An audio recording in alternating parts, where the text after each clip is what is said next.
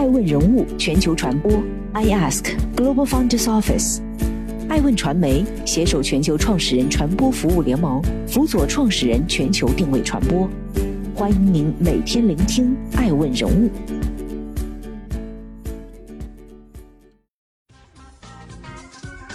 Hello，大家好，欢迎大家的守候。本期播出的是爱问全球人物盘点，爱慕登陆 A 股。网易云音乐提交港交所上市申请，亚马逊米高梅收购案。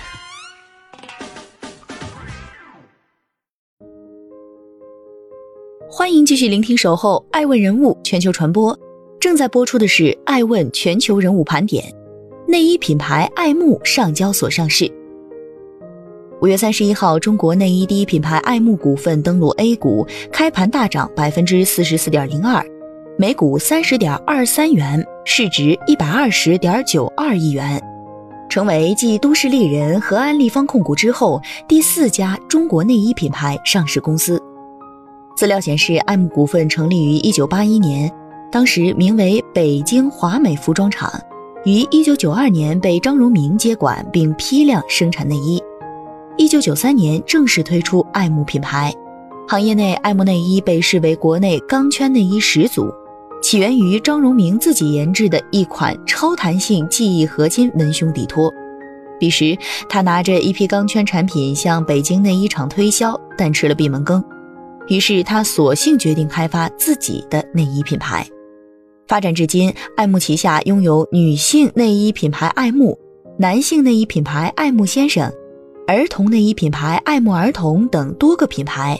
产品覆盖文胸、家居服、运动服饰、家纺、口罩等。招股书显示，二零二一年一季度，爱慕股份实现营收八点九六亿元，同比增长百分之十三点七二，归母净利润一点二九亿元，同比增长百分之六十一点零七。二零一八至二零二零年，公司的营业收入分别为三十一点一八亿元、三十三点一七亿元、三十三点六二亿元。公司的控股股东及实际控制人为张荣明。招股书显示，张荣明持有公司股份占公司股份总数的百分之四十五点三七，为公司的控股股东。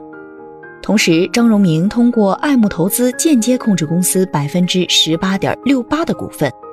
爱问人物认为，消费赛道火热，内衣行业也跟着分一杯羹。除了已经上市的都市丽人、安利方等已上市的老牌内衣企业。还有不少涌入赛道的新玩家。二零一六年创立主打无尺码内衣的 Ubras，同样二零一六年创立主打没有裁缝标签的内衣的蕉内，新锐本土品牌也相应迎来窗口期。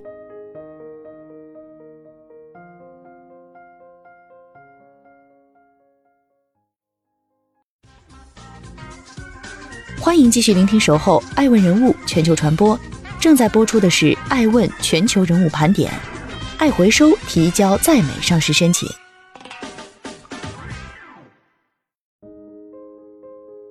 据美国证券交易委员会文件，二手电子产品交易平台爱回收在美提交 IPO 申请，拟筹资一亿美元。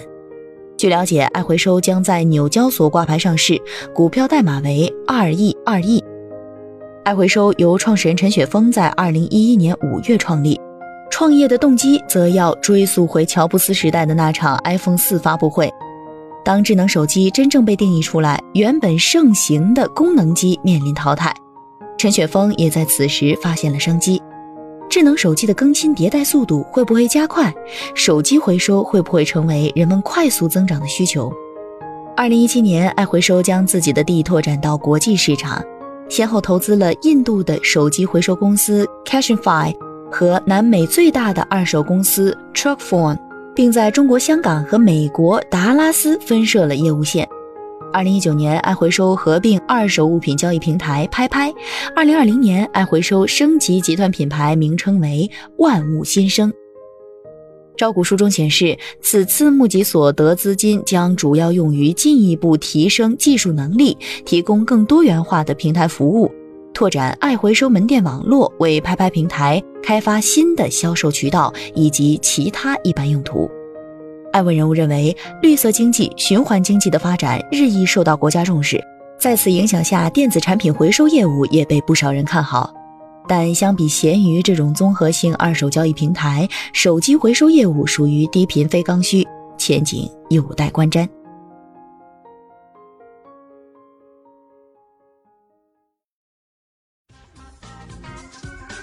欢迎继续聆听《守候爱问人物全球传播》，正在播出的是《爱问全球人物盘点》。网易云音乐向港交所提交申请书。前不久，朋友圈被网易云音乐的人格主导色测试刷屏，同日就传来了其将在港交所上市的消息。网易云音乐于二零一三年四月正式上线，作为音乐发烧友的丁磊，更是在今年亲自接管此项业务。招股书中首次对外披露了网易云音乐的运营数据：二零一八到二零二零年，网易云音乐营收分别为十一亿元、二十三亿元、四十九亿元。近两年分别同比增长百分之一百零一点九、百分之一百一十一点二。在收入构成上，网易云音乐收入分为在线音乐服务和社交娱乐服务及其他两个部分。二零二零年营收在在线音乐服务部分为二十六点二三亿元，占比百分之五十三点六；在社交娱乐服务及其他部分为二十二点七三亿元，占比百分之四十六点四。关于 IPO 募资用途及未来发展，网易云表示，主要用于进一步发展、培养音乐社区，丰富音乐内容，通过创新和提高科技能力，加深与合作伙伴的合作，进一步拓展平台多样化的商业模式。爱问人物认为，虽然网上流传着网易云等众多热梗，但翻开招股书，仍能发现其与腾讯音乐不小的差距。后者不仅早在2018年成功登陆美股，2020年营收也将近300亿，远高于网易云音乐的49亿。目前来看，丁磊面临的挑战不会太小。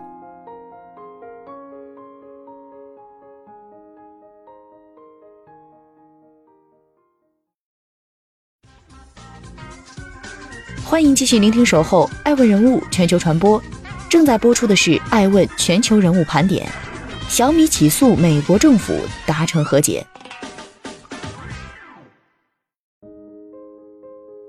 美东时间二零二一年五月二十五号下午四时零九分，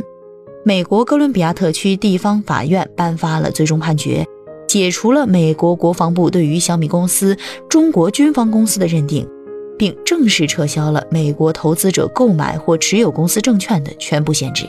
受此条消息的影响，二十六号早盘，小米股价进一步上涨，市值也猛窜至七千亿港元之上。早前，美国国防部将小米等中国企业列入其所谓的与中国军方相关的黑名单中，而根据美国政府的相关投资禁令，美国投资者需要在今年十一月十一号之前出售所持小米公司的全部股份。对此，小米集团回应称，公司一直合规经营，并遵守经营地的相关法律法规。并在二十九号正式起诉美国国防部和美国财政部，认为上述两家机构将小米列入中国军方公司的决定存在程序不公与事实认定错误，要求法院宣告该决定违法并撤销该决定。如今历时四个月，小米成功打赢了这场诉讼。爱问人物认为，除了小米列入黑名单的，还有华为、中兴、大疆等大批中国企业。在美国所谓保护国家安全的背后，实则是美国对自己同类型企业或产业链的排外性保护。站在当前中美经贸关系的背景下考量，对于中国企业来说，赢不能仅满足于一场官司的表面胜利，更要坚持自主研发和持续创新，在短板和不足之处奋起直追。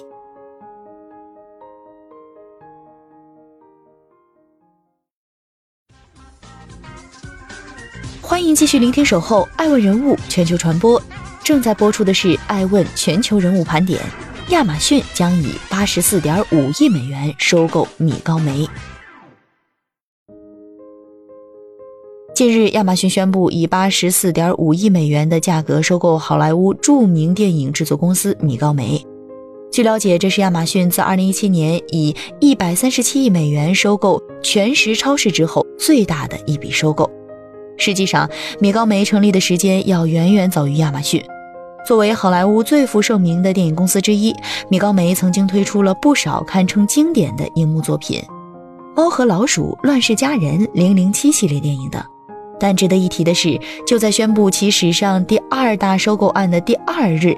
亚马逊创始人贝索斯即将在七月五号正式卸任 CEO。也正是在二十七年前的同一天，贝索斯在车库中创立了亚马逊。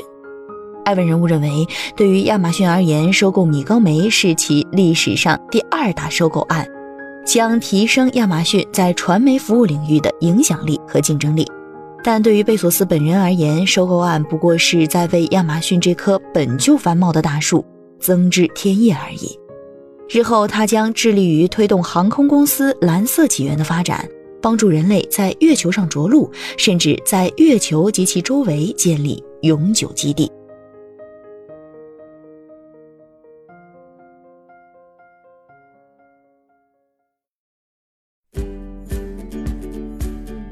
更多顶级人物，欢迎关注每周六晚十一点海南卫视，同步在学习强国 APP 直播。